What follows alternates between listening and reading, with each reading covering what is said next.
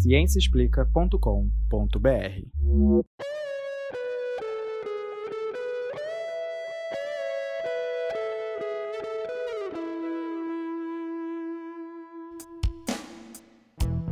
Este é o Microbiando, o podcast que traz novidades do mundo da microbiologia e imunologia para você. Esse é o quarto episódio da quarta temporada do Microbiando, gravado em 10 de maio de 2021. Olá, pessoal, bem-vindos ao podcast Microbiando, mais um episódio. Estamos aí. Meu nome é Leandro Lobo, eu sou professor do Instituto de Microbiologia da UFRJ. Vocês já espero estão familiarizados aí com a minha voz, já me conhecem de vários outros episódios e hoje eu estou aqui com a Adriana Cabanelas, a nossa editora, é, especialista aí em parasitologia, que hoje vai Ai, dar uma coitado. grande ajuda. Sua não! Tudo bom, Adriana? Tudo bem, gente. E aí, como é que vocês estão? E também com a professora Juliana Echevarria, também professora no Instituto de Microbiologia e que é a nossa imunologista de plantão, gosta de coisas complicadas. E aí, Ju? Oi, gente, tudo bem? Bom, no episódio de hoje nós teremos uma conversa assim um pouco diferente. Vai ser um bate-papo sobre microorganismos pré-históricos. Isso aí, nós vamos viajar no tempo e descobrir que a paleontologia pode nos contar sobre os micro-organismos que causavam doenças em dinossauros. E para isso, contamos com a ajuda da paleontóloga Aline Guilard. A Aline ela é formada em ciências biológicas e tem experiência em vertebrados fósseis e ela é professora de paleontologia no Departamento de Geologia da Universidade Federal do Rio Grande do Norte, em Natal. E além disso, a Aline ela é também a divulgadora científica, é, ela, ela é criadora da rede de, de divulgação Colecionadores de Ossos, que está presente em diversas plataformas, no YouTube, no Instagram, é, no Twitter. Eu sigo todas as redes, eu sigo todas as redes deles, eu faço essa, esse convite aí para vocês também, sugiro o Colecionadores de Ossos para quem tem interesse em paleontologia. É, Bem-vindo ao Microbiando, Aline, é um prazer falar com você, tudo bem?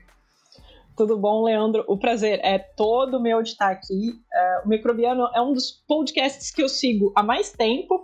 Uhum. Apesar de agora eu não ter mais tanto tempo para seguir podcast, mas eu gostaria de deixar claro aqui minha grande admiração por vocês e pelo trabalho que é feito aqui nesse podcast. Obrigada por terem me convidado.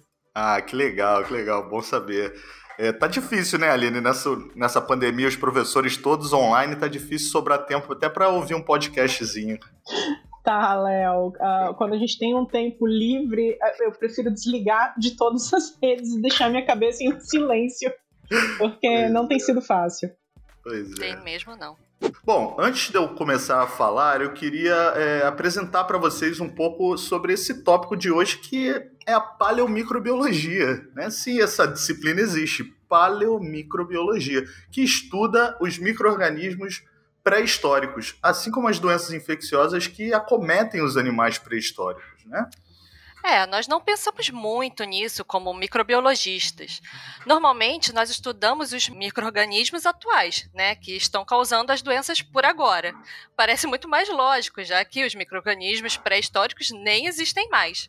Então, para que estudar esses micro-organismos? É, pois é, uma boa pergunta. Para que estudar esses micro-organismos? Eu tenho uma, uma experiência assim que arranha um pouquinho a superfície dessa história da paleomicrobiologia, porque no meu doutorado eu trabalhei com Yersinia pestis, né, que é a bactéria que causa a peste bubônica, a peste negra da Idade Média. Então tem muitos estudos com Yersinia pestis que eles, eles são assim um pouco desse é, tem essa pegada de estudar uh, micro-organismos antigos ou micro-organismos anciãos, vamos dizer assim. E a Yersinia pestis ela tem uma história muito interessante porque é um patógeno relativamente novo. Ela evoluiu a partir de outras Yersínias, como a, a Yersinia enterocolítica. Na verdade, ela é, é uma é uma derivação da Yersinia pseudo, uh, que é uma a, bactéria foi se modificando até chegar nesse formato atual, vamos dizer assim. Então, isso é uma. É, isso ilustra muito bem como é importante estudar a evolução desses patógenos, desses micro-organismos. E se nós entendemos, entendemos como essas novas cepas que causam doenças aparecem, talvez nós possamos estar melhor preparados para quando isso acontecer no futuro, né? Mas Aline, essa história da Yersinia pestis, ela é essa bactéria ela é estudada muito no contexto assim das, das pandemias que causou, né, das doenças que, que causaram em humanos. Eu acho que isso não se, não se qualifica como paleomicrobiologia. Eu acho que seria mais uma ar, microarqueologia ou algo assim, porque existe uma diferença né, entre é, paleontologia e arqueologia. Né? Você pode comentar isso aí pra gente? O Leandro, muito bem observado. Existe sim, né, é, uma diferença temporal, principalmente em relação ao objeto de estudo, ambos. Geralmente, a arqueologia, que é a ciência irmã da paleontologia, ela está dedicada a estudar as sociedades humanas e a cultura associada à sociedade humana. E lógico, todo tipo de fator que possa ter uma interferência nessas sociedades e, e guiar né, a evolução dessas sociedades. Então, sim, estudar patógenos uh, pré-históricos, vou usar esse termo mais genérico, tentando entender a evolução das sociedades humanas e as suas interferências na, na evolução cultural ou biológica das sociedades humanas, é de interesse, de interesse mais próximo da arqueologia. A paleontologia, geralmente, né, ela tem uma visão bem mais ampla. Ela quer entender a evolução da vida como um todo nesse planeta e geralmente ela mergulha muito mais no tempo profundo. Então, muito antes do, do, da nossa espécie humana estar tá presente aqui no planeta Terra. Então, desde o surgimento da vida, lá por volta de 3,8, 3,5 bilhões de anos atrás, até o presente. A gente conta essa história sobre todos os organismos, né, não exclusivamente com foco na gente, na espécie humana. Apesar de, sim, a gente também considerar e incluir aspectos evolutivos da linhagem humana, porque a gente não deixa de ser um, um bicho como os outros bichos. Ah. Mas basicamente é isso. Mas aí, então, quando os humanos aparecem na cena e começam a deixar suas marcas, aí isso já é mais do estudo da arqueologia, então.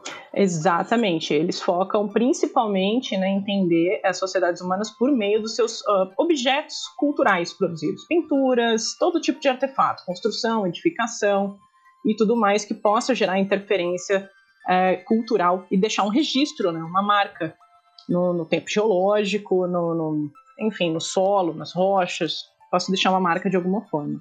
E, óbvio, os nossos micro-organismos podem deixar marcas é, nos esqueletos de, de seres humanos que morreram no passado. Então, acaba se tornando isso também do interesse de arqueólogos, porque isso pode é, influenciar, por exemplo, dinastias de reis egípcios. Então, uma doença se esparramar, se espalhar por ali, isso pode ter interferências culturais profundas em civilizações. Então, sim, é do interesse da galera da arqueologia. É legal. É, o legal. caso, o caso da, pe da peste negra é, é, também exemplifica bem isso. Mudou completamente a cena na Europa medieval, né? Matou quase um terço da população da Europa. Então. É, um outro ponto importante é que muitos micro-organismos atuam diretamente na evolução das espécies que eles infectam, né? A infecção é um fator de seleção natural. E um caso clássico é o da anemia falciforme. Para quem não conhece, anemia falciforme é uma doença genética que causa alterações nos glóbulos vermelhos do nosso sangue, nas hemácias. E as pessoas que têm anemia falciforme, elas produzem formas alteradas da hemoglobina, que causam deformações nessas hemácias. A anemia falciforme, ela só acontece quando a pessoa herda duas cópias defeituosas do gene que codifica a hemoglobina. Então, tanto a cópia do pai quanto a da mãe. E se a pessoa recebe uma cópia só, ela se mantém saudável, mas ganha um bônus importante. Ela se torna mais resistente à malária, não é isso? É, isso aí. Porque o parasita que causa a malária, o Plasmodium falciparum, ele se reproduz dentro das hemácias. E o parasita não consegue se reproduzir com tanto sucesso nas hemácias de pessoas que têm um dos genes da anemia falciforme. Então, mesmo a anemia sendo uma doença indesejável, nesse caso aí, quer dizer, quando em regiões onde a malária é endêmica e temos muito casos de malária, é uma vantagem ter esse gene. Aumenta a sobrevivência do indivíduo mesmo com o risco de que algumas pessoas vão herdar os dois genes e aí terão anemia falciforme. Isso aí, isso é um exemplo clássico de como um parasita, como um microorganismo pode modular, né, alterar o caminho da nossa evolução. É, como a Aline já comentou aqui. Isso está acontecendo o tempo todo, provavelmente já aconteceu no passado inúmeras vezes em todas as espécies do planeta. Né? Inclusive, nós temos no nosso genoma vários retrovírus aí que fazem introduzidos no nosso DNA, que fazem parte do nosso DNA e que já é, modularam a nossa evolução. Nós estamos sem a, a Juliana Cortines aqui, que é nossa virologista, mas ela sempre usa o exemplo do, do caso da placenta nos Isso. mamíferos, né? Que foi. Já é foi uma... comentado em vários episódios aí. Exato. é uma benesse que vem do, de um vírus, um vírus que se integrou no DNA do ancestral do, dos mamíferos e que possibilitou com que. Eu não, eu não lembro dos detalhes dessa, dessa. É, eu também não lembro, mas foi alguma, algum componente viral que entrou no DNA e aí a partir daí a gente começou a desenvolver placenta. E essa exposição né, a alguns patógenos, elas promovem a evolução do próprio sistema imune. Então, as, os componentes do sistema imune eles são forçados a, a se adaptar em função de vários tipos de infecção, né? E a gente tem uma coevolução, uma evolução paralela entre os diferentes micro-organismos que se tornam patogênicos para né, os animais e o sistema imune que vai responder contra essas infecções. Perfeito, Ju. E hoje a gente está com sorte de ter a Aline aqui, né? Porque a Aline pode é, contar para a gente da experiência dela e falar sobre a importância de estudar esses micro-organismos pré-históricos. Pois é, Leandro. O, é, o, engraçado é que eu fui parar nessa história de paleomicrobiologia ou paleoparasitologia por acidente. E aí eu venho contar um pouco dessa experiência curiosa com vocês aqui. Legal. Foi essa, essa sua introdução aí na, na paleomicrobiologia, na paleoparasitologia, que te levou a buscar esses sinais de doenças parasitárias em seus fósseis, né? E que, por sua vez, acabaram levando à publicação é, desse artigo que nós vamos comentar hoje, que eu vou até dar o título aí para o pessoal, se, se alguém quiser procurar o artigo. Se chama, em inglês, o título é Blood Parasites and Acute Osteomyelitis in a Non-Avian Dinosaur Sauropoda titanosauria, from the Upper Cretaceous Adamantina, Adamantina Formation, Bauru Basin, Southeast Brasil. É um, é um dinossauro brasileiro. E os autores são o Tito Aureliano, a Carolina Nascimento, o Marcelo Fernandes, a Fresia Ricardo Branco e a Aline Guilard, que é a autora sênior, foi a orientadora aí desse trabalho, que foi publicado na revista Cretaceous Research no ano passado, né? Em abril do ano passado, acabou de fazer um ano ali. Foi, foi curioso que foi pandemia, tudo junto com esse artigo, parecia o um apocalipse. e, e Léo, foi engraçado assim, é, essa descoberta aí, ela foi realmente por acaso, é, e eu estimulo aqui a todos os colegas que são cientistas a colocarem em prática su, sua curiosidade, tá? Porque eu trabalhei com esse material há anos atrás, com outros objetivos, né? E se eu tivesse permanecido né, firme só nesses objetivos exclusivos que eu tinha, eu não teria ido além. Então, como é que eu fui parar por acidente nisso? Contando rapidinho, eu tinha observado, na época que eu trabalhei com isso, durante o meu mestrado, alguns calombos estranhos né, nesses ossos. E eu fiquei com muita vontade de investigar isso. Só que, óbvio, a vida acadêmica acaba levando a gente para outros lados. Fui fazer meu doutorado fora, mas acabei tendo a, a, a chance de fazer o meu pós-doutorado nessa mesma instituição e ter contato com esse material de novo. É, quando eu tive contato com esse material, falei: agora é a hora e agora eu tenho uh, tempo para explorar o que, que seria isso aqui. Então tinha o Tito ali comigo, né? A gente estava trabalhando junto. Eu falei: uh, vamos cortar esse material e ver, tentar explicar o que, que são esses caroços aqui. Aí a gente teve uma surpresinha. então esses, esse material você já tinha em sua posse há muitos anos, né? Você, isso foi um seu trabalho aí na, na época do doutorado, do mestrado. Justo, Leandro. É, eu tinha trabalhado com esse material na, por volta de dois, na verdade, a primeira vez que eu tive acesso a ele foi estava na graduação ainda. Então foi por volta de 2008. Aí, o objetivo ali era descrever, identificar esse material, né? A que organismo pertencia, que dinossauro pertencia, é, enfim, que outros organismos eram encontrados ali naquele mesmo sítio paleontológico. Então a minha intenção era essa na época. Eu, eu havia observado nessas características curiosas nesses ossos e a princípio ali deixei passar como uma patologia indeterminada. Né? Não era Estava olhando para aqueles carocinhos, mas não, não, não deixava passar, assim, não ia para frente, né? Justo, porque, bom, não, não, era o objetivo, não era o objetivo do TCC, depois não foi o objetivo do mestrado, uhum. e, mas esses ossos sempre ficaram por, por ali no laboratório e eu de olho neles.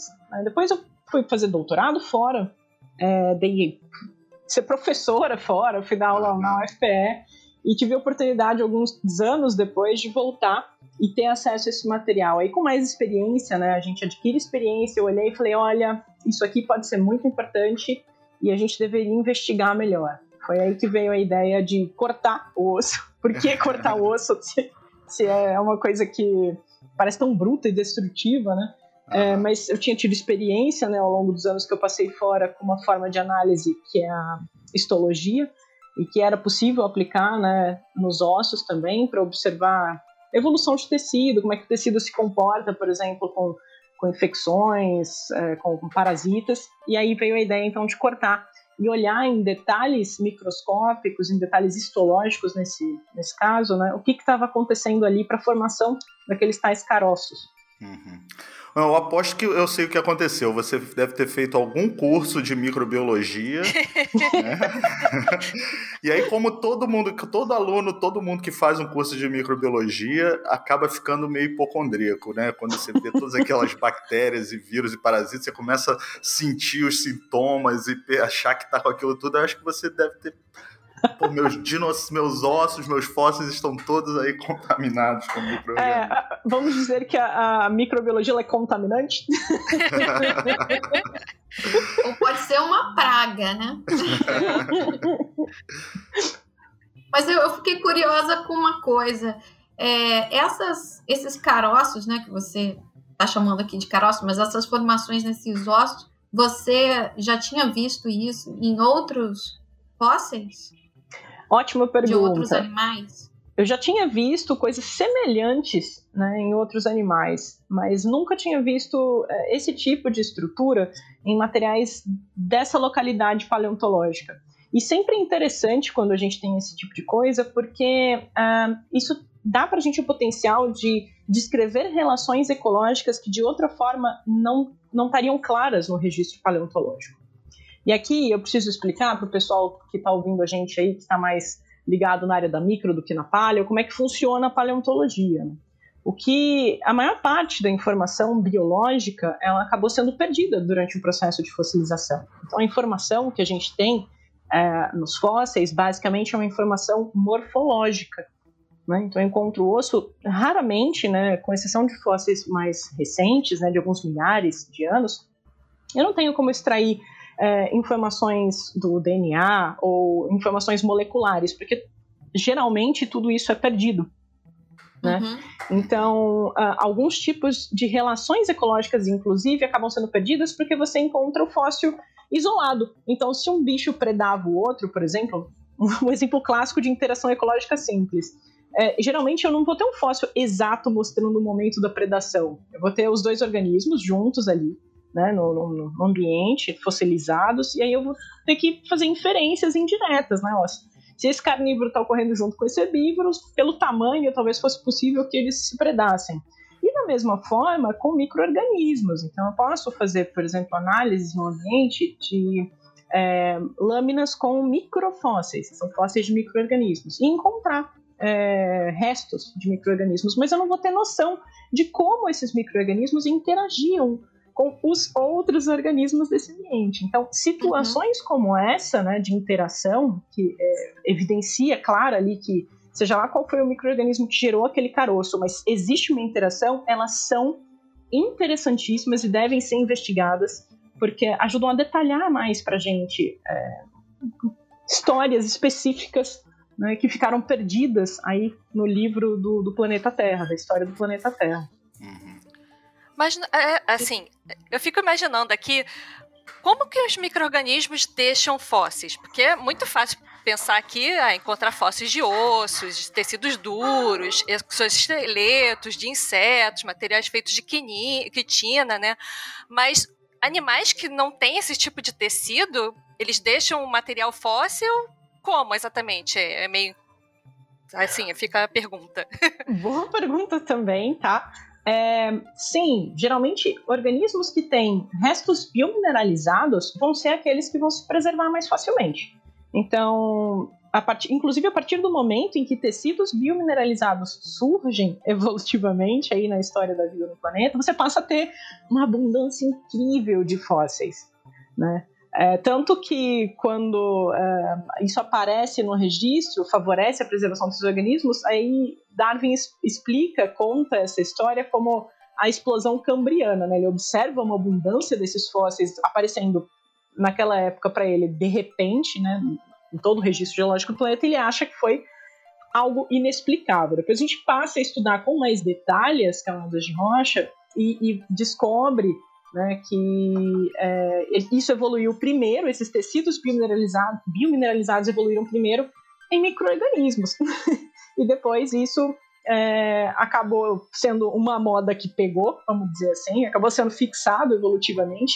Uhum. E um, ah, outros grupos começaram a apresentar também essa adaptação à produção de tecidos biomineralizados. Então, sim, é, são os tecidos biomineralizados que mais se preservam. Porém, existem condições químicas excepcionais é, em determinados tipos de ambiente que podem favorecer sim a preservação de outros tipos de tecidos ou até de biomoléculas, né? Então, uh, se a gente entende uh, melhor, se a gente entende como esses ambientes que podem favorecer essa preservação é, funcionam, a gente pode procurar no registro, especificamente no registro geológico, localidades que tinham essa química no passado, e aí procurar por esses fósseis excepcionais.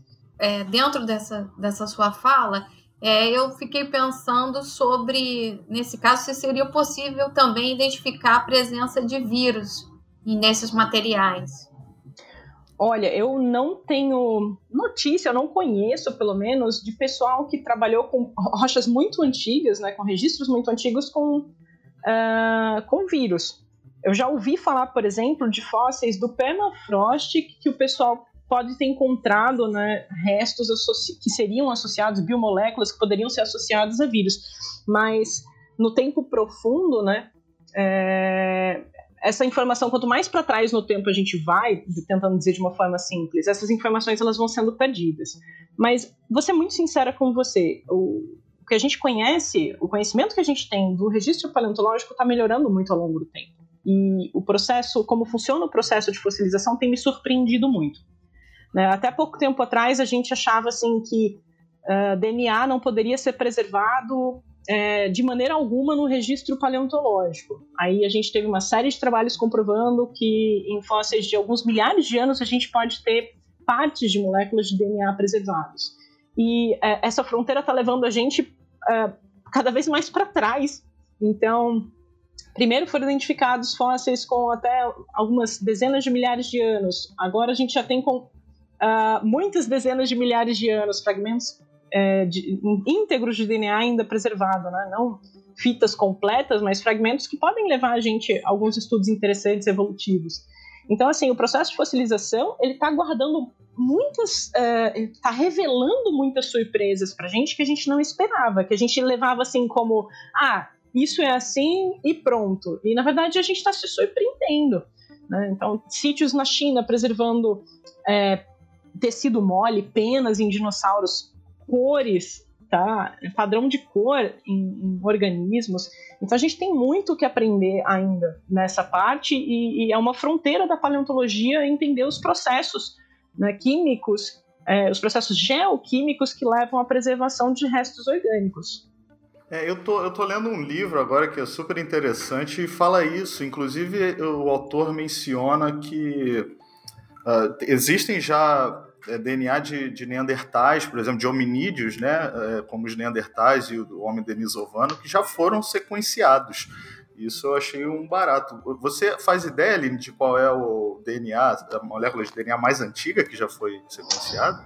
Olha, a minha informação já deve estar defasada, mas uma das que mais me surpreendeu foram ah, restos de DNA encontrados em um cavalinho fóssil de mais de 40 mil anos.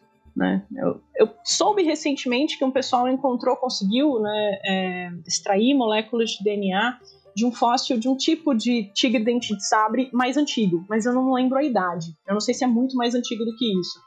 Então, assim, essa fronteira nossa está sendo empurrada cada vez mais para trás. Eu não sei você, Léo, mas eu me lembro claramente de estar sentado num banco de, de, da universidade e de um professor falar para mim: é impossível isso acontecer.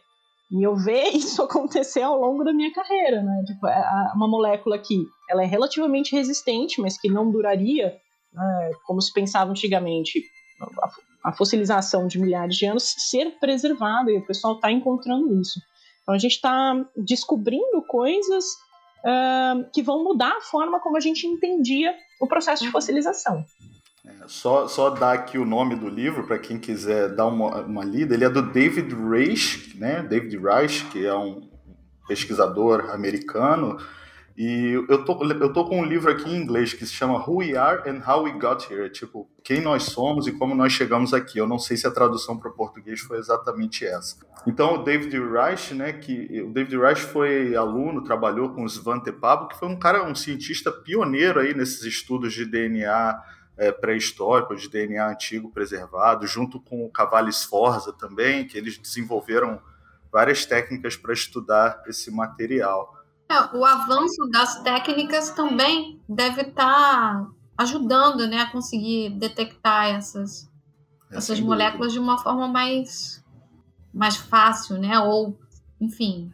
Perfeito, Juliana. E aí eu queria até voltar para o papo do vírus para dizer assim, e que outras formas, né? Vírus é difícil, né? Porque é, é, a estrutura dele é completamente diferente, muito mais frágil é, do que outros né, micro-organismos, vamos dizer assim, mas um, a gente tem sim formas de, de, saber indiretamente da presença deles, como por exemplo, o, no, no caso aqui, sei lá, eu tenho esses caroços nesses ossos. Qual será quais seriam os micro-organismos que poderiam causar esse tipo de interação. Então, algumas, alguns tipos de infecção por vírus, elas podem gerar marcas semelhantes em ossos que podem me fazer saber da existência daquele ser é, mesmo sem eu ter a preservação direta dele. Né? Então, essa é uma forma que eu posso saber da existência de vírus, mesmo sem ter o vírus preservado. Uhum. Fazer um comentário também sobre essa paleovirologia. Nós estamos lançando aqui uma nova disciplina, viu, gente, para quem tiver interesse. É, que a Aline falou sobre o permafrost e a paleovirologia. Aline, você estava falando daquela, daquele material que é colhido, que é, é coletado, por exemplo, no solo da Antártida, que fazem é, perfurações assim muito profundas para pegar o gelo que já está lá congelado há milhares, quiçá milhões de anos, né? E aí nesse material seria possível talvez detectar partículas virais ali né, talvez até preservados com a integridade da partícula viral preservada. Essa é até essa é interessante a gente falar disso, porque é uma das preocupações em relação ao, ao aquecimento global e desconge, é, descongelamento das calotas polares, porque tem micro-organismos ali antigos que podem estar congelados ali há milhares de anos, e quando o gelo vai derretendo, esses micro-organismos voltam para o ambiente. E aí a gente não sabe o que está vindo, né? É. Putz, a observação perfeita, isso é perigoso sim, porque principalmente para aqueles tipos de micro-organismos que têm uh, formas resistentes, né? Que realmente elas conseguem uh, produzir uh, essas fases da vida mais resistentes que voltam à atividade quando tem um, um, um, ambiente mais adequado.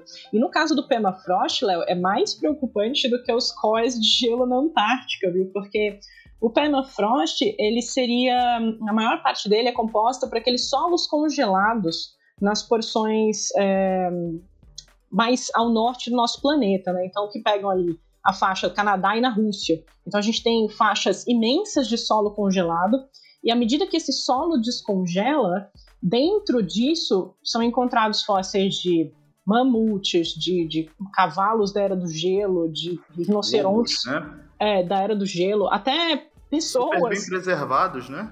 Exato, com inclusive conteúdo estomacal perfeito, Caramba. com sementes que, que podem ser. que já o pessoal conseguiu fazer germinar, mesmo com centenas de milhares de anos estando congeladas. Então é uma preocupação, eu não sei como é que está essa discussão agora, que não é especificamente a minha área, mas existe sim uma preocupação que com esse descongelamento, né, e principalmente a exposição desses cadáveres que estão ali congelados, muitos micro-organismos, muitos parasitas que têm essa capacidade de resistência possam sim voltar a contaminar seres humanos. E adiciono mais, é, alguns cadáveres da, da época da, da, peste negra, né, quando isso assolou a Europa, acabaram ficando congelados uh, no solo dessa mesma maneira. Né? E aí a cepa que causou a peste negra estava lá preservada. Eles se isolam muito da, da do dente, né? Desses. Exato. É, é, da, só, resta algum material, às vezes algum microorganismo ali. Mas eu gostei dessa história de que é, é, os restos alimentares que estão no estômago desses animais ainda estão preserv, é, preservados. Quem sabe dá para estudar a microbiota intestinal. Do, Justo. Do... Tem uma galera tentando estudar a microbiota intestinal aí de mamute para saber se é o mesmo tipo de microorganismo que tá que hoje ainda, né? está presente no, no, no, trato digestivo de herbívoros da atualidade, ajudando no serviço de digerir celulose. Ah, legal. Não seria um episódio do Microbiando se a gente não falasse em microbiota intestinal, né? Todo episódio isso aparece. Só quando eu não estou aqui, né? Que aí vocês não falam, mas tudo bem. É, vamos, a gente desviou um pouco, que o papo tá muito interessante. A gente acabou desviando um pouco aqui do assunto do artigo que a Aline, o grupo da Aline publicou. Vamos tentar voltar para esse papo. É, Aline, me diz uma coisa: esses, essas formações que vocês identificaram, vocês não desconfiaram que poderia se tratar de câncer? Inicialmente, né, olhando essas formações e comparando com o material que já havia sido descrito em outros lugares na literatura, a gente pensou assim que pudesse ser algum tipo de câncer ósseo que deixou uma marca né, nesse material. Mas um, diferentes tipos de doenças que acometem, que podem deixar marcas nos ossos, elas se desenvolvem de, de maneiras distintas que podem ser uh, decodificadas se a gente observa a, a evolução histológica né, desses ossos. Então, por isso que a gente resolveu é, fazer as lâminas desses tais caroços para observar com mais detalhe o que estava acontecendo ali. Então, o que foi uma decisão assim dolorosa, porque é, é um método destrutivo, né? Então... Eu ia te perguntar exatamente isso, Aline. Como foi essa decisão? Porque vocês tiveram que cortar os preciosos é. fósseis, ossos Deve fósseis. Ter doído. Deve ter doído no coração. coração. Ai, meu é. Deus. Mas olha, serviu de lição é, para muito curador de coleção que fica com esse peso na consciência de cortar, destruir material. Porque uma grande descoberta pode estar tá ali e, e você pode estar tá impedindo que ela seja feita porque você fica com dó de cortar um osso. Então, o que, que a gente fez, né? Eram vários ossos que apresentavam essas estruturas. Né? A gente selecionou um dos ossos, uma das partes desses ossos que era mais feiozinha, assim, que não ia causar tanta dor no coração cortar.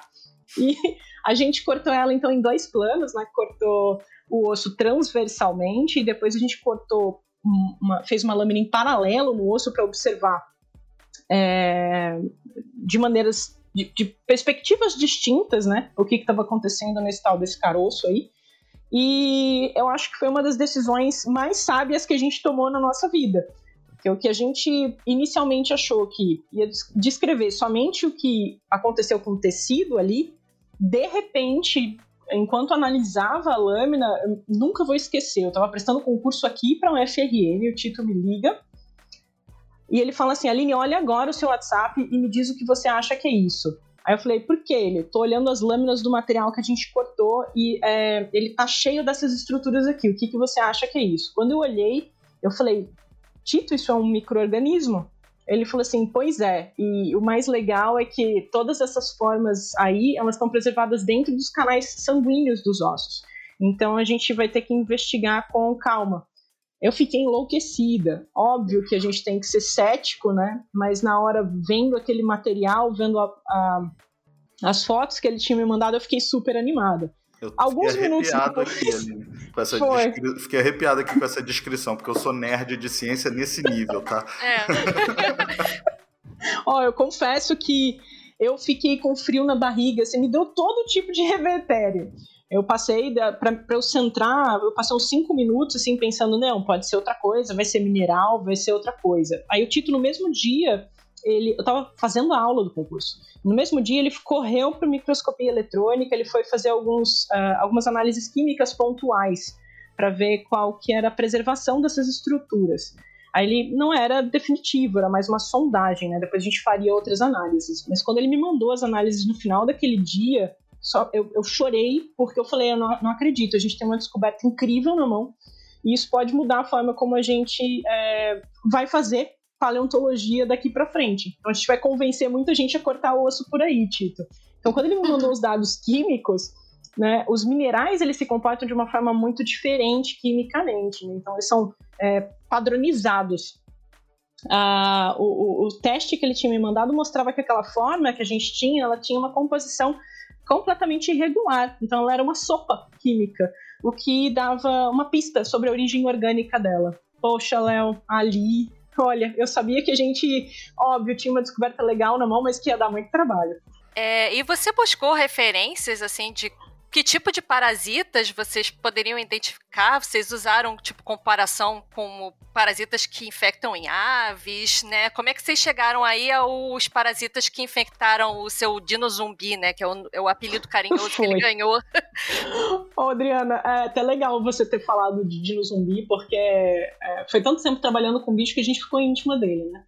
E a gente ia ficando cada vez com mais dó, porque todo o material que a gente tinha acesso dele tinha esses caroços. E, e à medida que a gente foi compreendendo o que, que era a doença e como o bicho estava infestado com parasitas, é, a gente falava, pô, esse bicho ele estava estragado antes de morrer. E aí surgiu o apelido carinhoso, tá? Que a gente deu para ele de dino zumbi. Ele não era um dinossauro zumbi, tá, gente? Mas é porque ele devia estar tá realmente tão estragadinho cheio desses caroços pustulentos, tá? A gente encontrou evidências de que é, alguns dos caroços que a gente cortou, eles ficaram expostos à superfície, tanto que tem colonização, marcas de colonização bacteriana que a gente retratou no artigo. É, mais de uma em alguns casos, extratos, significando que aquilo ficou em exposição né, é, por, por bastante tempo. Então, a gente construía a imagem desse bicho na cabeça e não conseguia pensar diferente do que aqueles filmes de terror B que a gente assiste. Né? Mas, uh, beleza, como é que a gente... Qual foi a sua pergunta? Repete de novo, Adriana, desculpa. Não, eu tava perguntando que, como vocês chegaram, tipo, que referências que vocês iam buscar sobre parasitas? Vocês pensaram em aves, vocês pensaram em, outro, sim, em outros estudos?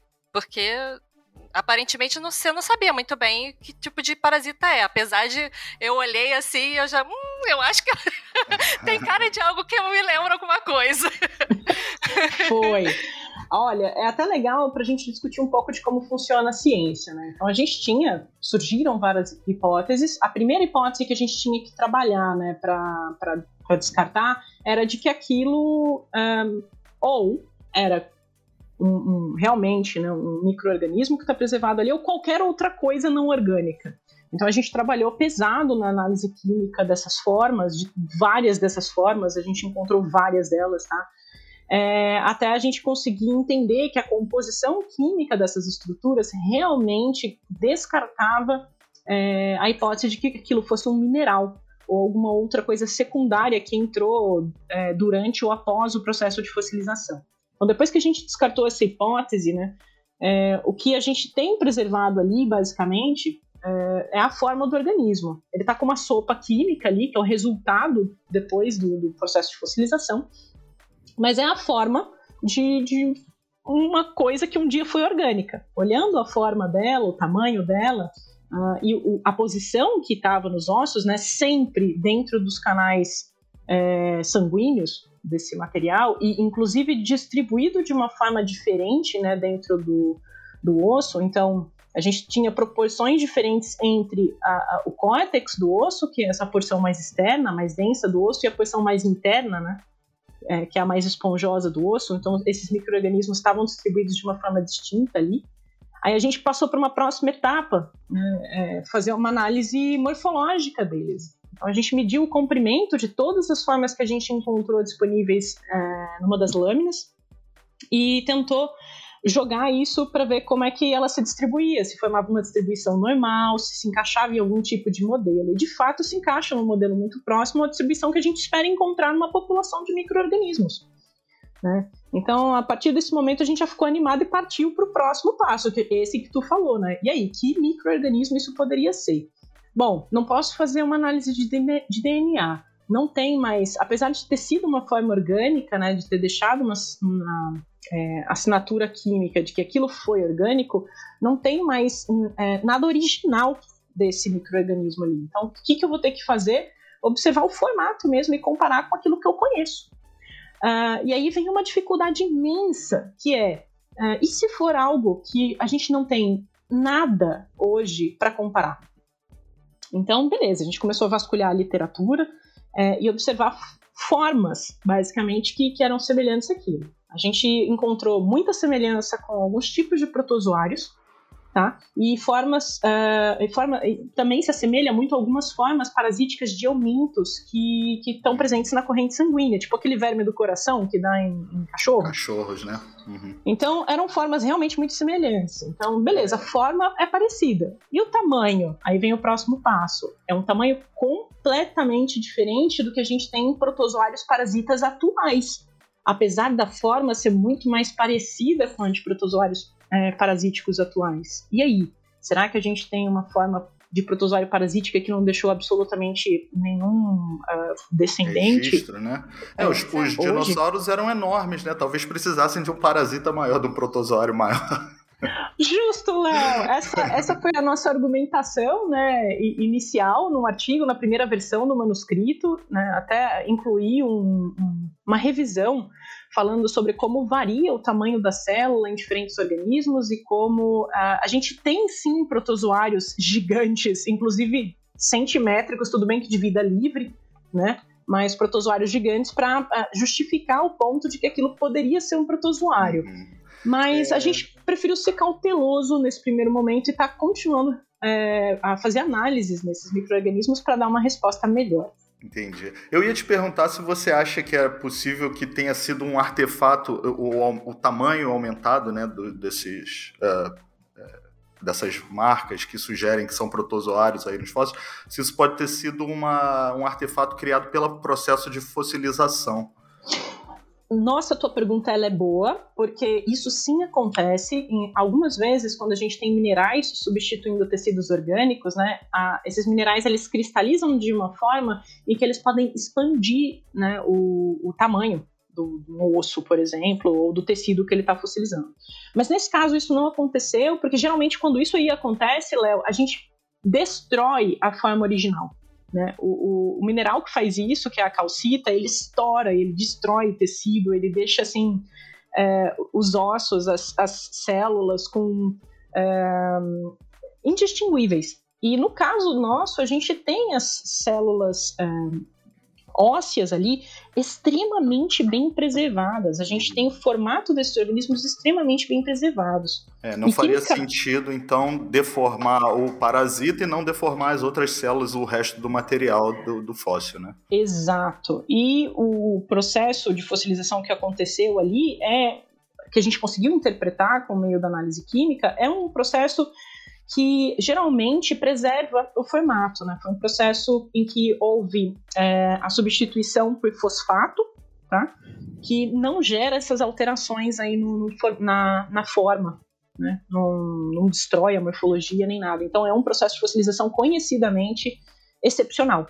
Uhum, interessante. Que, e, e, e, assim, e vocês também é, chegaram a considerar um euminto, né, como um causador, que a gente parasita, às vezes a gente fala de parasitas, é, parasitas são uma, é um termo guarda-chuva que descreve diferentes tipos de micro-organismos, como os, os, protozoários que a Aline falou, que são seres unicelulares, e, e, e eumintos, que são, é, que são parecidos, é, como a tênia, né, que causa... qual o nome da doença que a tênia causa, gente? Esqueci. Cisticercose? Não, é, é cisticercose tênia, não? É aquela quando é o...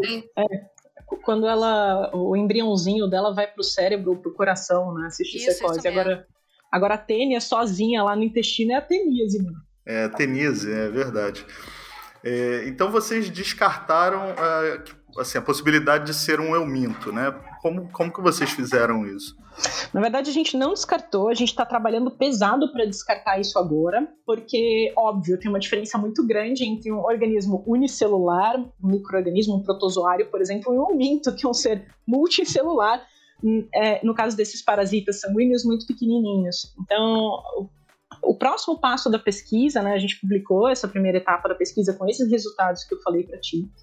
O próximo passo é a gente está tentando refinar a nossa análise desses tais parasitas. A gente levou o material recentemente, teve a oportunidade de ir para o síncroton com ele.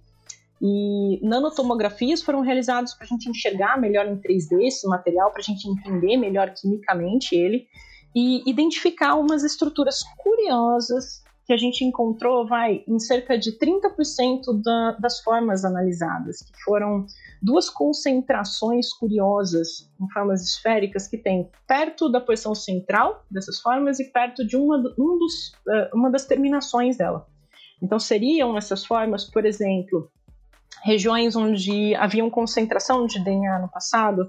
A gente sabe que, mesmo que o DNA não fique preservado, né, essas regiões elas acabam fossilizando de maneira diferente por terem constituição química distinta do resto né, da, da, da célula. Então, se a gente conseguir comprovar que essas estruturas elas podem ter sido isso, aí a gente vai ter uma ideia de que seriam então uh, uh, microorganismos unicelulares e não um multicelular como essas formas eumínticas parasitas sanguíneos. Então, essa é a fase que a pesquisa está no momento. Em breve, vocês vão ter mais notícias sobre isso. É, esses resultados são muito legais. E vocês veem como esses resultados podem indicar a incidência de doença nesses animais? Porque a gente sempre, quando pensa em dinossauro, é, além da popularidade né, que eles têm desde sempre, é, a gente pensa neles como seres majestosos, imponentes, que, sei lá, só conseguiram ser destruídos por um asteroide que caiu na Terra, um meteoro, não é um. Não, não por uma doença. Né?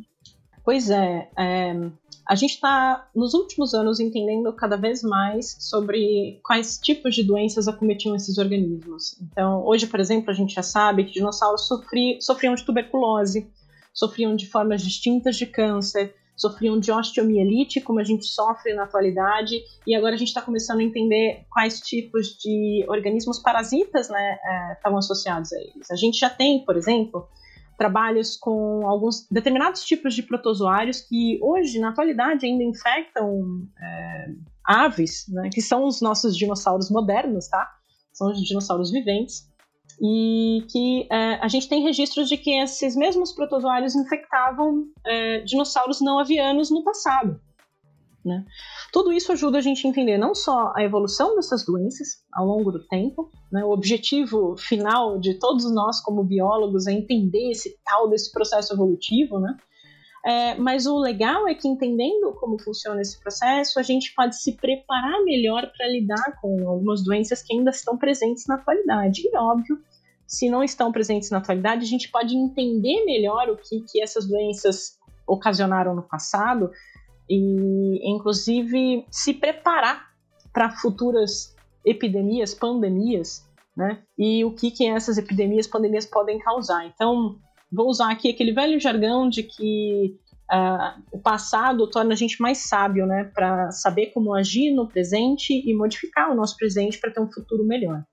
Então, basicamente, estudar esses organismos e entender essas doenças nos dinossauros pode parecer longe da nossa realidade. A gente é humano, a gente não é não é um réptil como eles aí, mas um, isso nos dá sabedoria para, inclusive, saber lidar com, com as, os nossos problemas no presente. Legal. Quem diria que os dinossauros precisariam tomar vermífugos, né? É, e outros medicamentos também, né? É. Aqui em casa, para dar remedinho de vermífugo pro meu cachorro, eu escondo dentro de um pedaço de carne. Para um dinossauro, ia ter que esconder dentro de uma coxinha de pterodáctilo, provavelmente. Imagina a quantidade de remédio.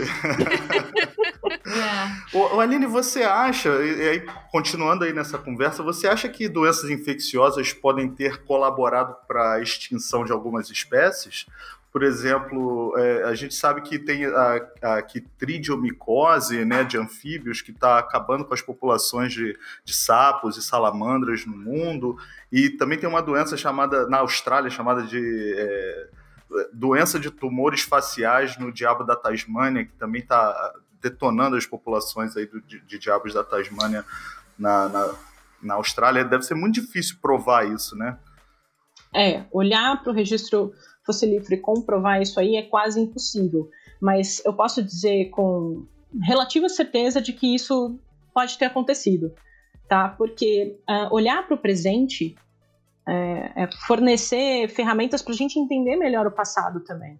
Então, o que acontece hoje ecologicamente aconteceu no passado da mesma forma. As mesmas leis físicas e leis ecológicas que a gente tem aqui hoje, elas estavam presentes lá atrás. Então, sim, é, tem um ditado aí nas geociências que diz que o presente é a chave para o passado. Então, sim, do mesmo jeito que a gente entende as coisas do passado e usa para agir melhor, né, guiar melhor as nossas atitudes no presente e construir um futuro melhor, olhar para o presente ajuda a gente a entender coisas do passado. Basicamente porque são as mesmas regras vigentes. Exist, existem alguns trabalhos assim que tentaram propor isso que tu tá falando, Léo, mas realmente são estudos assim que deixam a gente meio sem graça de querer discutir porque não tem como comprovar. Um exemplo é o caso da extinção dos megamamíferos na América do Sul.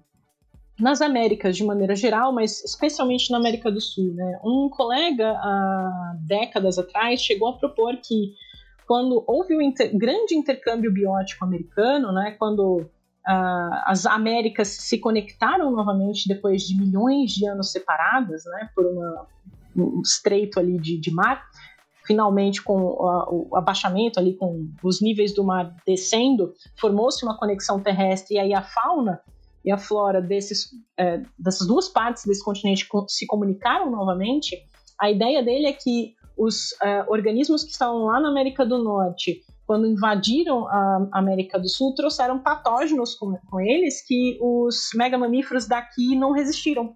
E por isso que a maior parte dos megamamíferos sul-americanos teria sido perdida. É uma oh, hipótese interessante. interessante. é uma hipótese plausível, mas uhum. como é que a ciência funciona? Né? A gente tenta rejeitar, trabalhar para rejeitar hipóteses. Eu não tenho como rejeitar essa hipótese. Logo, ela hum, não me ajuda muito no avanço científico.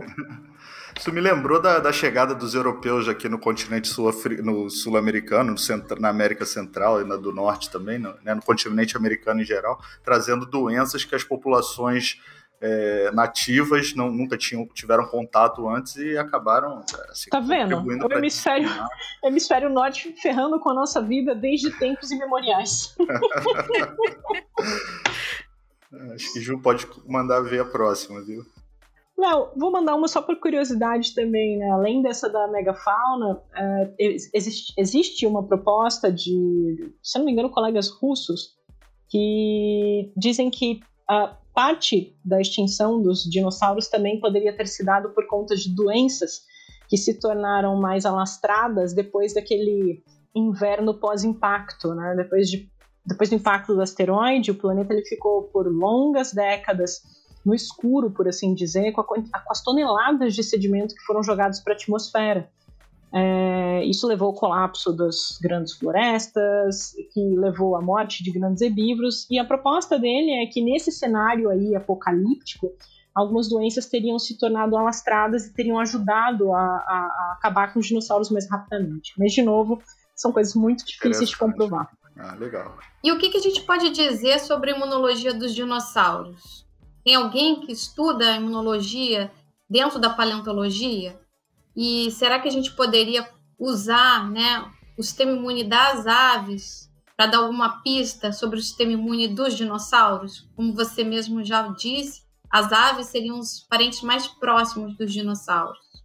Bom, uh, não conheço nenhum trabalho específico analisando isso, mas eu já ouvi discussões em congresso uh, abordando o tema, tá?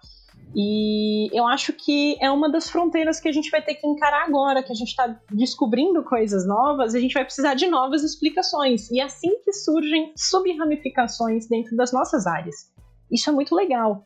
E justamente como tu falou, é, se a gente quer ter uma pista sobre como era, como funcionava o sistema imunológico desses organismos, né, a gente tem que uh, olhar as marcas que são observadas nos ossos, né? Então, por exemplo, como eles reagiam a infecções, isso fica marcado em alguns ossos, no caso de uma osteomielite, por exemplo, no caso de, sei lá, um câncer ósseo. Então, a gente observa essas marcas e compara com aquilo que a gente tem na atualidade.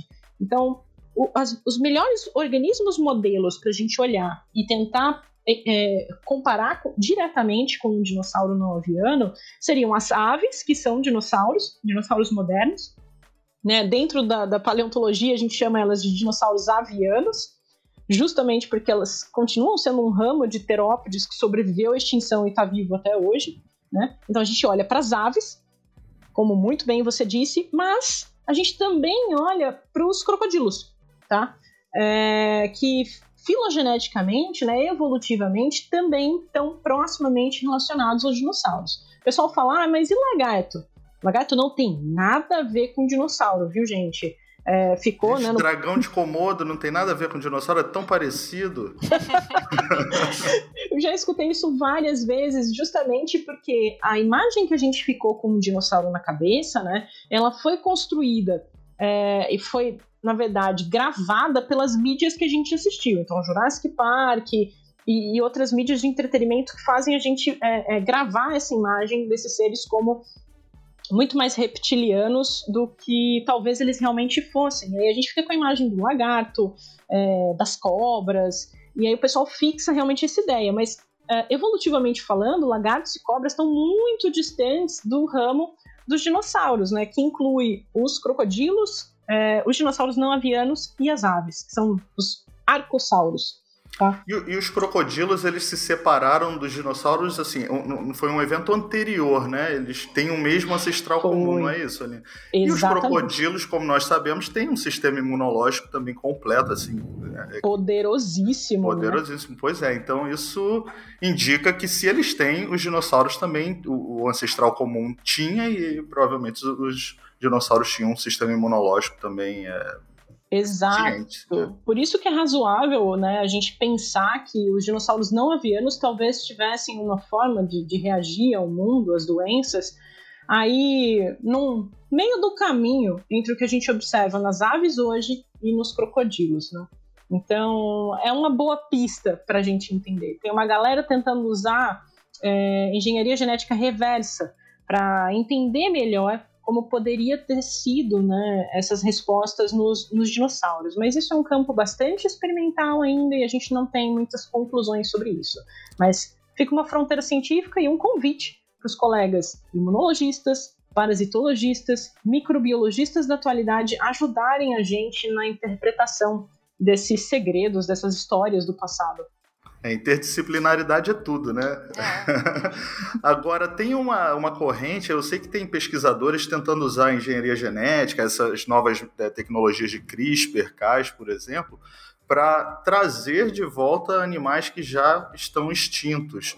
E aí seria o ideal, aí você vai conseguir estudar tudo sobre o sistema imune desses animais e de muitas outras coisas, né? Você acha que isso vai ser possível, Aline, com uh, animais tão antigos como os dinossauros? Eu gosto do Léo porque o Léo traz as tretas. Então. ah, é, é... Parque dos Dinossauros, é. Vamos pegar o DNA é, e fazer dinossauro. É, virando realidade, pô. É muito mais possível a gente ter um parque da Era do Gelo do que um parque dos dinossauros aí, vai. A não ser ressuscitar algumas aves que viveram há milhões, há milhares de anos atrás, não milhões de anos atrás. A gente tá tá assim com uma tecnologia que faz a gente sonhar, tá? Em, por exemplo, ressuscitar mamutes, em ressuscitar rinocerontes lanudos, é, coisas que estão mais próximas da gente. Existe né, um pesquisador é, norte-americano que está trabalhando nessa frente de usar especificamente a engenharia genética reversa para construir um dinossauro não aviano. Né? Então, modificar basicamente o genoma de uma ave atual, no caso ele escolheu uma galinha, para fazer um, um, um, ela parecer um dinossauro é, que já está extinto. A pergunta é: seria um dinossauro? Ou não seria um dinossauro? Será que a gente teria, tipo, sabe aquela arte de René Magri? Isso não é um cachimbo? então, é, é, ou não é um dinossauro? Então, e fora que isso suscita muitas outras questões éticas na ciência, né? E aí, você ressuscitou esse animal, qual, qual é o papel dele agora? É ser basicamente uma cobaia de laboratório? Como é que você vai é. inserir ele no mundo? E no ambiente? Você pode, se inserir ele no ambiente, você pode levar espécies que estão vivas hoje à extinção. E aí vou jogar mais lenha nessa fogueira da desextinção, porque é um papo atual, tá, galera? Muita gente disse assim, legal, a ciência, ela bastaria a gente é, é, acumular conhecimento para a gente justificar né, atitudes como essa. Mas a gente tem uma coisa que é finita, que é o recurso. Não valeria a pena pegar esse recurso e investir na preservação de espécies que estão vivas hoje ainda, do que tentar ressuscitar aquelas que já se foram. Então ficam aí questionamentos, talvez para um próximo papo. Legal.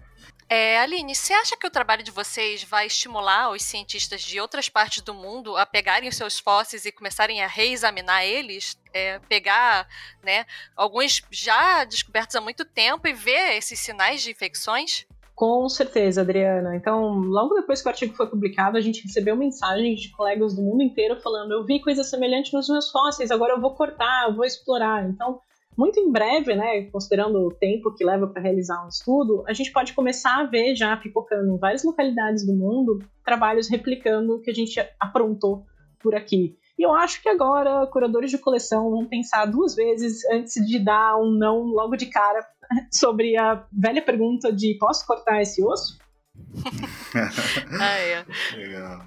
Bom, só para encerrar então, Aline, que você, assim, o bate-papo tá maravilhoso, eu tô aqui me divertindo e aprendendo muito com você, mas a gente tá chegando aí no nosso limite de tempo também. É, e eu queria te perguntar sobre a publicação em si, o artigo é, em si, porque como vocês não. É, claro, isso não é culpa de vocês, isso é inerente aí do, da, da, do material com que vocês trabalham, mas vocês tiveram uma dificuldade em chegar na identidade do, de qual seria o parasita que estava infectando o, o, dinossauro.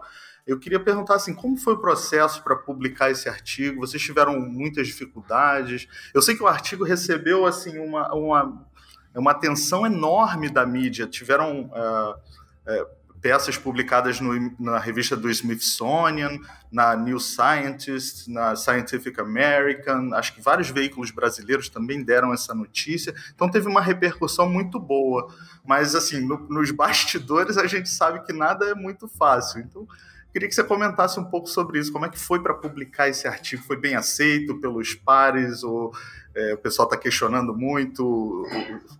os achados. Vale, vale muito a pena contar essa história, principalmente para a galera que está começando aí na carreira científica. Né? Então, assim, uma coisa que é, é básica da ciência, eu vou ressuscitar uma fala do Carl Sagan aqui para aqueles que são fãs dele, vocês já vão reconhecer, que é quando você tem algo extraordinário, você precisa de evidências extraordinárias para sustentar aquela, aquilo que você está falando. É, então, essa frase é maravilhosa toda vez que você tem um grande salto no conhecimento, como sem querer foi o caso desse artigo, né? A gente precisa se, é, trabalhar bastante para sustentar, para mostrar que as evidências que a gente tem realmente suportam a interpretação que a gente está tendo. Então a gente não esperaria tá, que fosse diferente quando a gente estava é, construindo o artigo e começou a submeter ele para revistas. Né? A, gente tinha esse artigo inicialmente sido aceito numa revista que é considerada uma revista de grande importância, de grande impacto, mas a gente foi surpreendido, né, uh, depois de, de, ter recebido o aceite, por uma mensagem falando que tinha sido incluído um, um revisor adicional e que esse revisor adicional teria é, sugerido não considerar o artigo para publicação sem ter dado uma justificativa é, concreta para isso, né? É, o argumento utilizado por ele foi que ele duvidava que é, pessoas desse, desse país, dessas instituições, pudessem realizar uma pesquisa de tamanha qualidade. Então, essa foi a primeira frustração que a gente se deparou, a primeira barreira que a gente se deparou na publicação desse trabalho. Tem é, isso, né?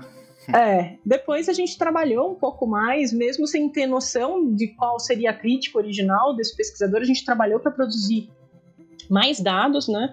Desse artigo e submeteu novamente a uma revista desse mesmo grupo, né, uma revista similar. É, aí a gente teve uma, uma, rejeição, na verdade a gente teve a aprovação de dois revisores, sem nenhuma consideração extra.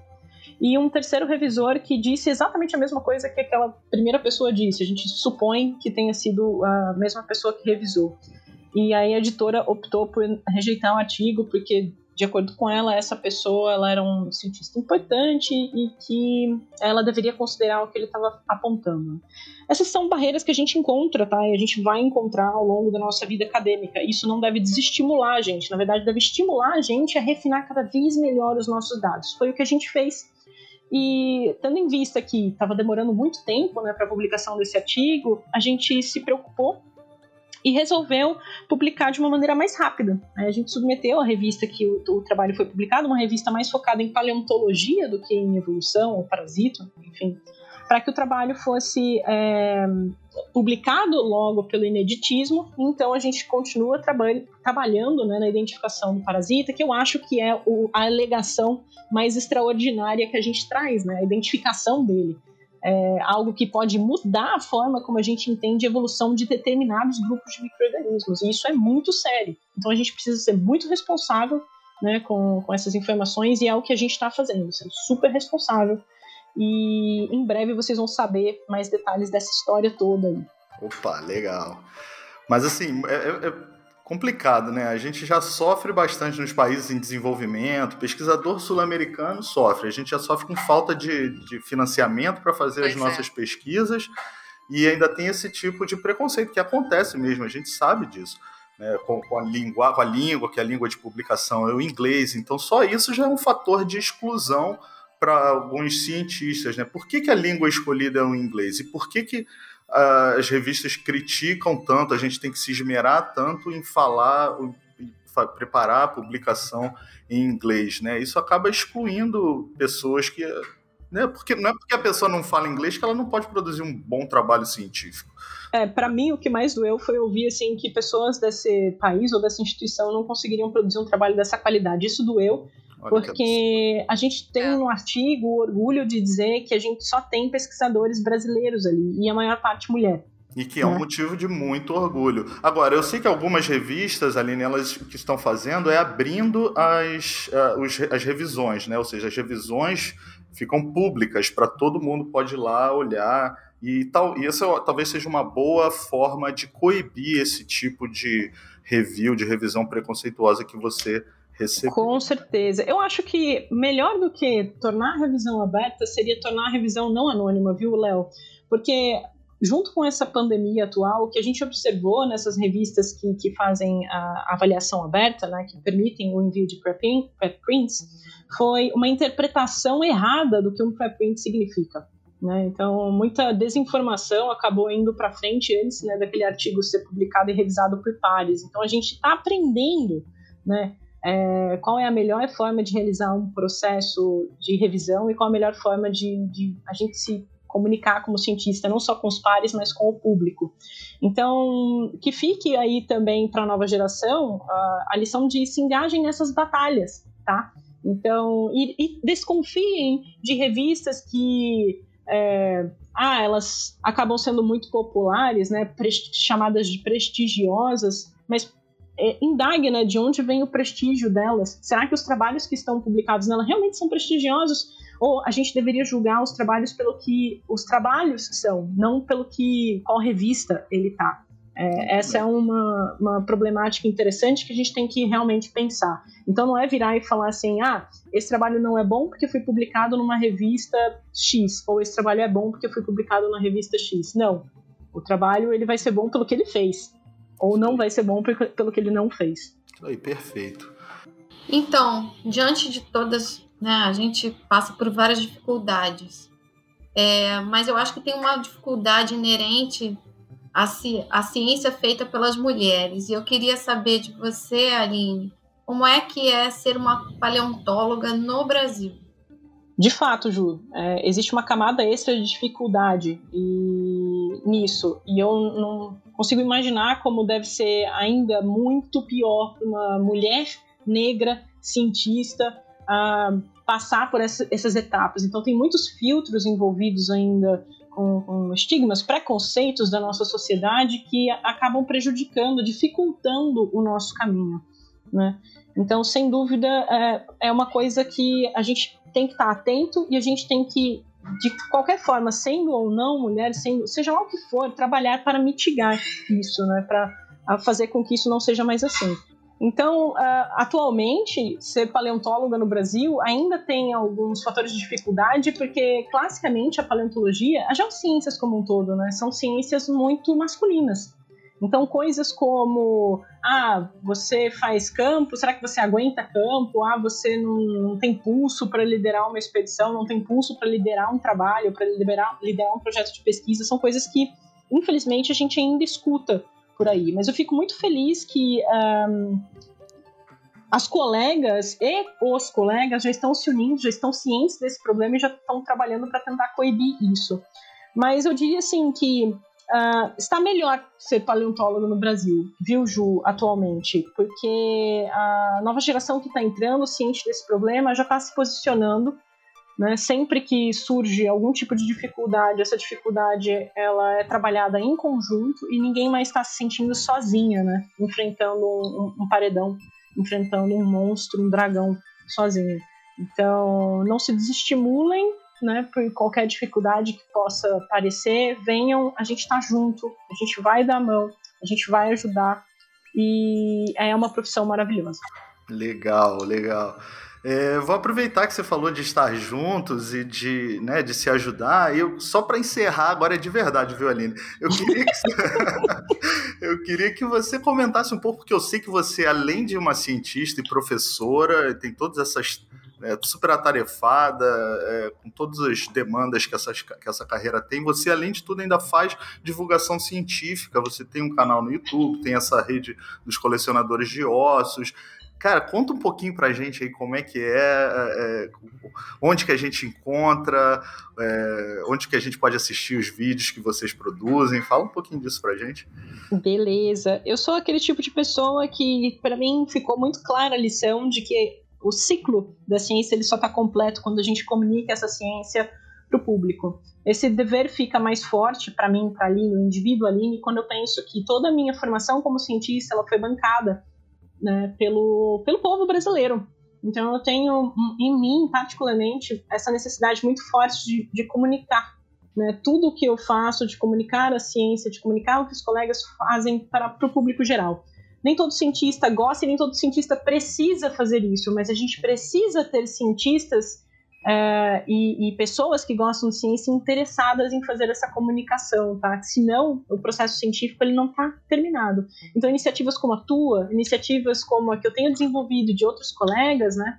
Elas são a ponte direta da academia com o público e a gente tem que sempre é, se juntar e, e realmente louvar é, o que a gente está fazendo. Então, para quem gosta de paleontologia, tem interesse pela, pela área, ou mesmo para que, quem não gosta, eu faço o convite de experimentar coisas diferentes. Dá uma passada lá nas nossas redes para conhecer um pouco mais sobre essa ciência curiosa de interpretar o passado, uma ciência de detetive. Tá? Então, como é que vocês encontram a gente? Vocês podem encontrar a gente no YouTube, basta buscar colecionadores de ossos. Vocês podem encontrar a gente no Twitter, no Instagram, no Facebook, ou vocês podem procurar também minhas redes pessoais, onde faço também, é, desenvolvo também atividade de divulgação. Lá pelo Twitter ou pelo Instagram é arroba Aline M. Guilard. Então, espero vocês por lá, hein? Isso aí, nós vamos postar aí esses links na, na, na publicação desse episódio, viu, Aline? Para facilitar também a vida do pessoal. Beleza. É... Bom, gente, então é isso, Aline. É, eu sou fã, sigo todos os canais de vocês e eu acho um barato. Paleontologia é uma ciência fascinante. Eu concordo com o que você falou, a gente precisa entender né, o nosso passado para tentar prever o que vai acontecer, é, melhorar nossas chances de prever o que vai acontecer no futuro. Então fica aí minha dica para todos que sigam os colecionadores de ossos, tá? Uh, e por hoje nós vamos encerrar. Esse foi mais um episódio do Microbiando e eu espero que vocês tenham gostado do tema, da discussão. Uh, se vocês quiserem uh, tirar dúvidas ou propor novos temas para essa temporada, então mandem mensagem nas nossas redes sociais. Todas elas são microbiando no Twitter, no Instagram, no Facebook. E também nós temos o e-mail microbiando.micro.ufrj.br. A Adriana, inclusive, ela me disse que já está coletando perguntas que vêm pelo Twitter, perguntas super interessantes sobre microbiologia, né, Adriana? E a gente vai fazer Sim, um episódio especial. perguntas, por favor. É, não tenham vergonha. Não. Nós Tem respondemos de tudo, né, ótimas. Adriana? É verdade. Olha, de uma pergunta dessa, de uma pergunta dessa, Adriana, pode surgir, quem sabe, às vezes, uma nova descoberta, né? A curiosidade, a gente tem que. Ela tem que ser estimulada, a gente tem que realmente Exatamente. estimular isso nas pessoas. Léo, Adriana e Ju, muito obrigado pelo convite. Foi um prazer enorme estar com vocês e espero que a gente se junte novamente, viu? Isso aí, foi um prazer, Aline. É, O podcast Microbiando, como vocês sabem, tem o apoio do Instituto de Microbiologia Paulo de Góes, do Instituto de Biofísica Carlos Chagas Filho, ambos da UFRJ, e além disso, nós temos o apoio de várias sociedades científicas, como a Sociedade Brasileira de Imunologia, de Microbiologia, de Virologia, e nós somos parceiros do site A Ciência Explica. Vão lá na Ciência Explica que tem muita coisa interessante por lá. E esse episódio foi produzido e editado por todos nós da equipe do Microbiando e a trilha sonora do Microbiando foi produzida por Daniel Vasquez. Então, pessoal, obrigado e até a próxima. Tchau, tchau. Tchau, Tchau, gente. gente.